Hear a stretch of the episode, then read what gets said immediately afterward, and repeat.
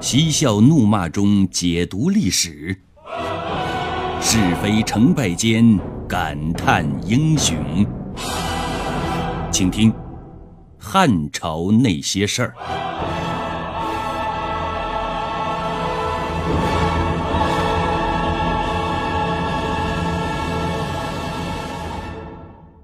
郭写，河内芷县人。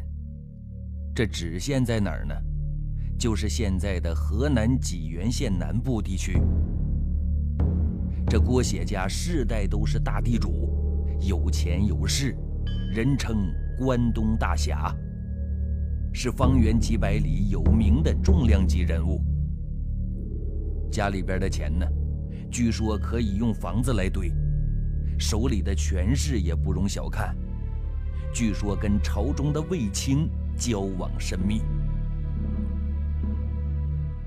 人家世世代代生活在河南，突然要搬到茂陵去，郭写当然就不乐意了。于是他就找到卫青，请求卫青帮他说说情。卫青得了好处，自然要为人家办事了，于是就请汉武帝通融一下，并且给汉武帝的话，说是郭写家里边很穷，不属于搬迁之类的人。卫青原本以为这样可以蒙混过关呢，却不料汉武帝不是那么好糊弄的。他悠悠地反问了一句：“能请得大将军为他说话的人，难道会是贫穷寒酸之辈吗？”就这样，卫青的求情失败以后，郭写一千个不甘心，一万个不乐意的上了路了。到了茂陵，也不知是出于对上级政策的不满，还是为了打击报复，郭写摇身一变，由富翁变成了黑帮老大，把“为富不仁”四个字发挥得淋漓尽致。当然，鉴于茂陵搬迁过来的都是大腕级别的人物。再加上又是汉武帝直接管辖的地区，郭写纵有三头六臂也没敢造次。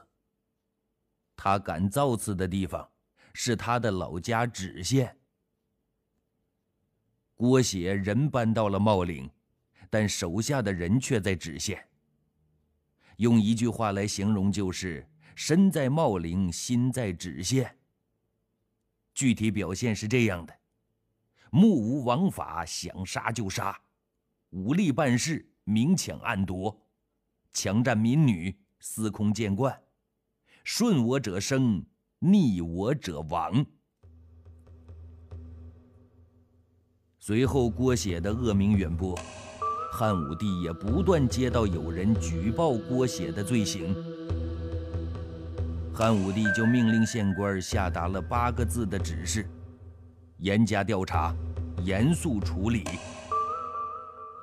但调查来调查去，处理前和处理后都一个样。县官给汉武帝的回复更加简单明了：郭写无罪。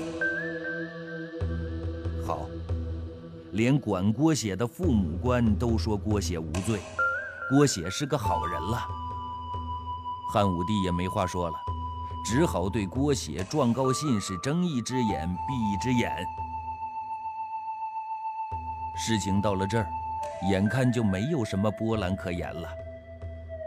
汉武帝在长安做他的大汉皇帝，郭写在芷县做他的土皇帝。咱们井水不犯河水，你走你的阳关道，我过我的独木桥，都相安无事。但嚣张的郭写不会想到。他的一次无意之举，却使得他的井水犯了汉武帝的河水，从而引来了汉武帝龙颜大怒，惹来了杀身之祸。事情的起因是郭写无意当中杀了一个人。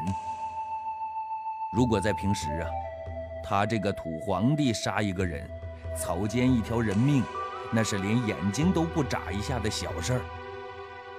但这一次却是例外，他杀死的是一个儒生。汉武帝重用的主父偃、公孙弘等人都是儒生出身，所以说此时的儒生都是汉武帝身边最亲近的人。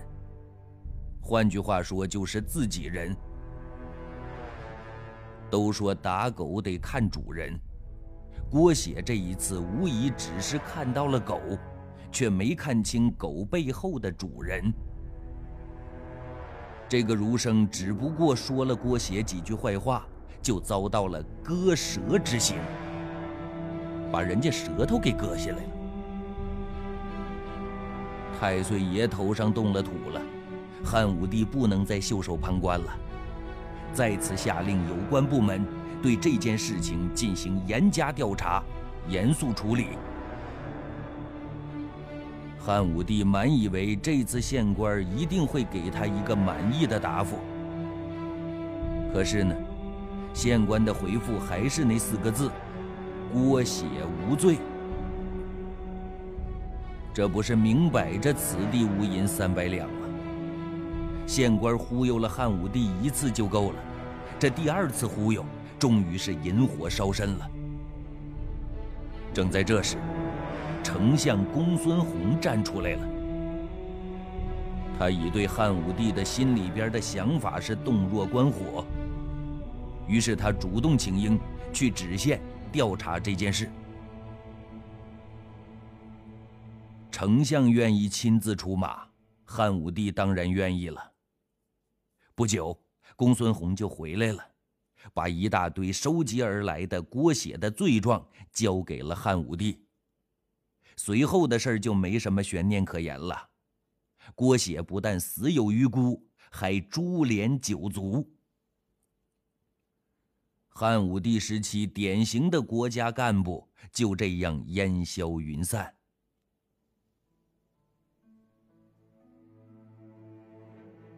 要是只用一句话来形容主父偃的良人三策。良人三策的背后是用尸骨堆积而成的。第一条付出的是主父偃自己的血肉之躯。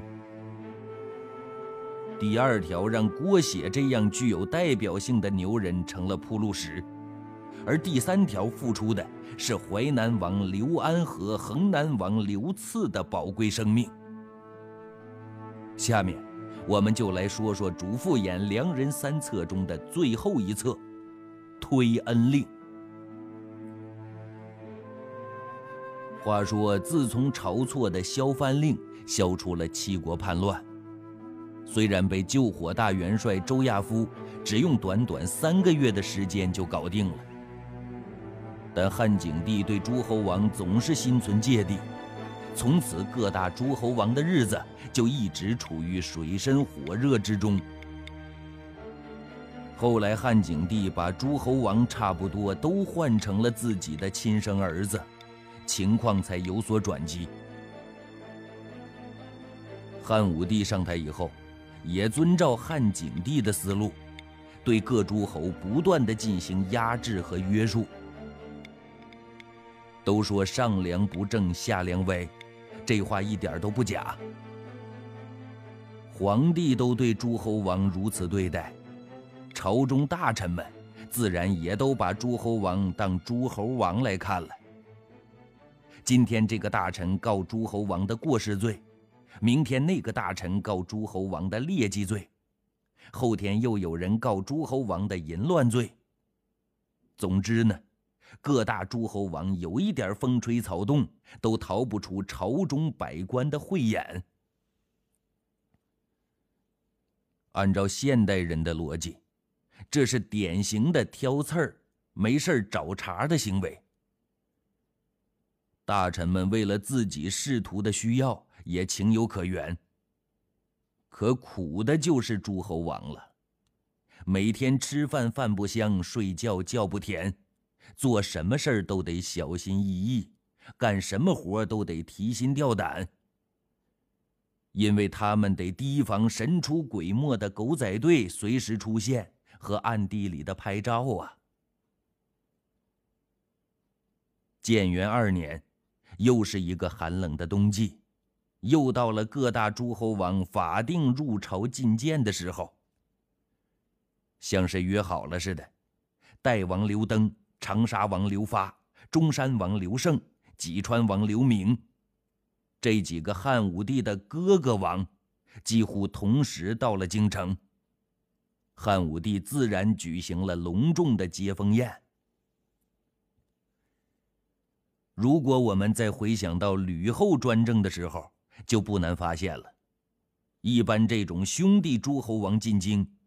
皇帝安排的接风宴大多是无有好宴。想必大家还记得，当年刘肥入京，汉惠帝刘盈专门为自己的这位兄长安排了接风宴。谦逊仁厚的汉惠帝主动礼让上席的位置，结果做了上席的刘肥，差点没被吕后给活活整死。最后不但主动割了自己的封地，还自降了一个辈分，这才保住了命。而经过这次风波以后，刘肥没过几年就在惊吓的阴影当中结束了他的一生。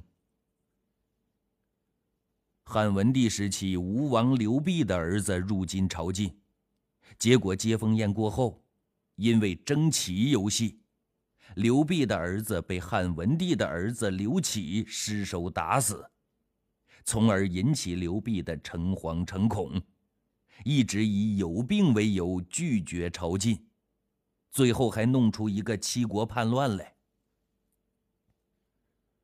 而到了汉景帝时期，也是为了梁王刘武朝觐的一次接风宴，汉景帝酒后失言。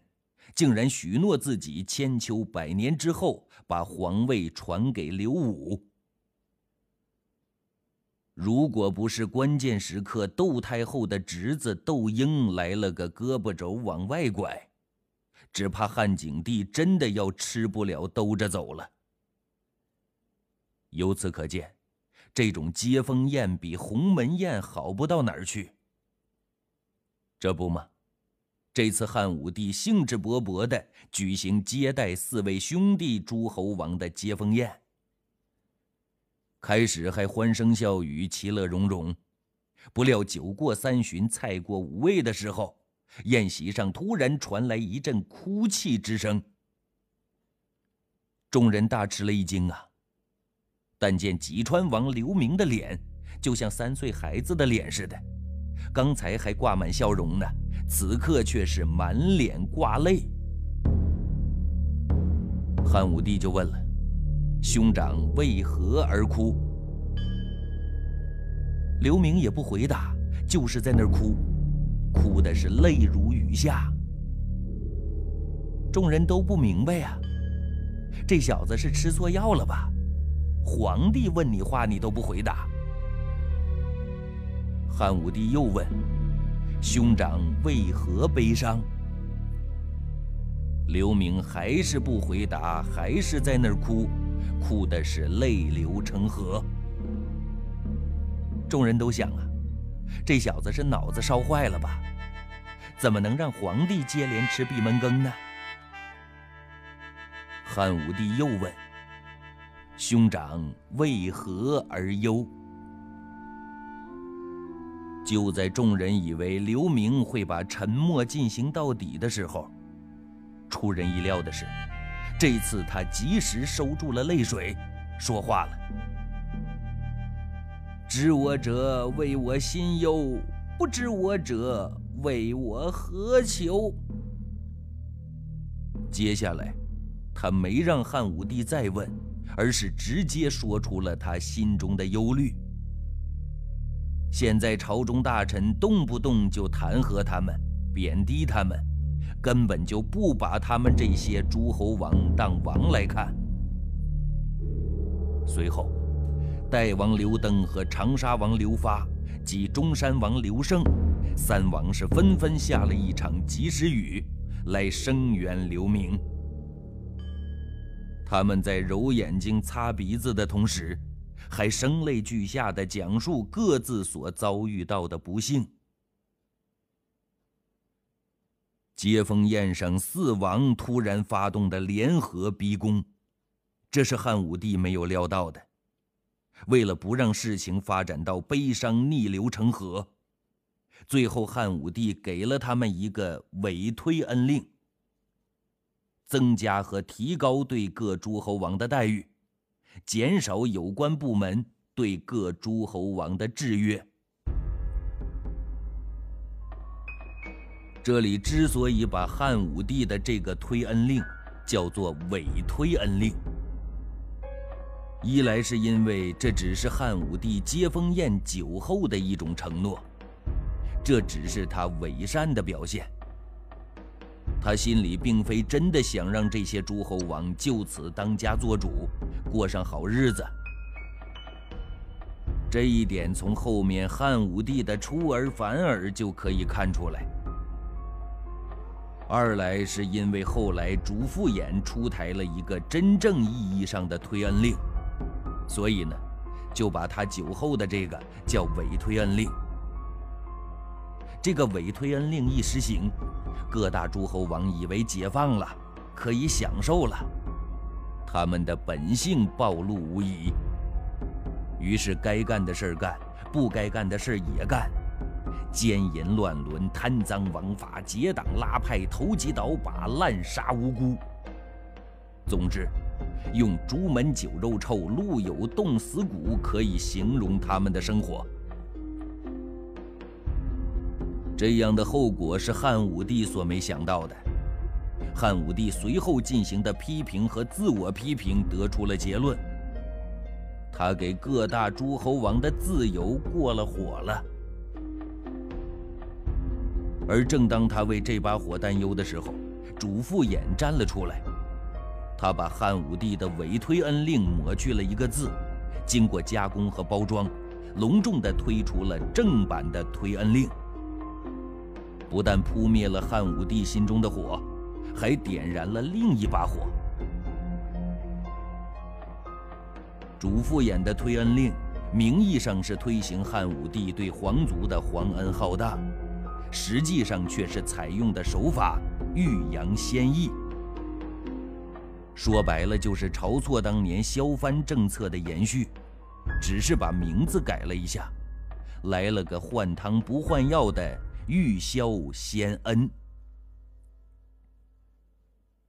按照主父偃的说法，各大诸侯王从汉高祖时就分封下来的，一代传一代，枝繁叶茂。然而，继承王位的人只有嫡长子这一个，其他的骨肉至亲不能拥有寸土寸地。皇上何不允许各诸侯王分封他们的子弟儿孙？这样既可以显示陛下的皇恩浩荡，又能达到分散和削弱诸侯的目标，一箭双雕，何乐而不为呢？面对先恩后削这样极具包装性和隐蔽性的推恩令，汉武帝在妙极声中对各大诸侯王进行了暗示。梁王刘襄和亲王刘岩很懂事的，马上付诸行动了。汉武帝很是高兴，在嘉奖他们的同时，还给了他们一项优惠措施：他们可以制定自己的封号。开了一个好头之后，随后各大诸侯王在一片推恩令中，把各自的封国是推得四分五裂、乱七八糟。推到最后，大有国将不国、王侯泛滥的地步。非但如此，汉武帝还不放心，为了更好的监督和控制各大诸侯王。他还延续汉高祖刘邦首创的作风，派朝中的官员担任诸侯王的相国和中尉。国已不国，诸侯国中两个最大的官职，相国和中尉，也被局外人把持着。可以说。各诸侯国已经面临生死存亡的最危急的时刻了。都说哪里有压迫，哪里就有反抗，而淮南王刘安就成了第一个起来造反的人。这淮南王刘安的父亲刘长，想必大家都已经不陌生了。刘长是汉高祖刘邦最小的儿子，他的母亲原本是张敖宫中的宫女，后来张敖为了讨好准岳父刘邦。就在刘邦路过赵地的时候，为他安排了个一夜情，而一夜情的女主角就是刘长的母亲。再后来，张敖因为手下灌高等人谋反，牵连赵国上下，刘长的母亲也因此入狱。可正在这时呢，刘长的母亲已经怀了孕了，他的弟弟。专程入京请求当时的朝中红人辟阳侯沈亦基帮忙，但沈亦基因为他的情人吕后一顿怒骂而没敢告诉汉高祖，最后弄得个刘长生赵美人死的悲惨结局。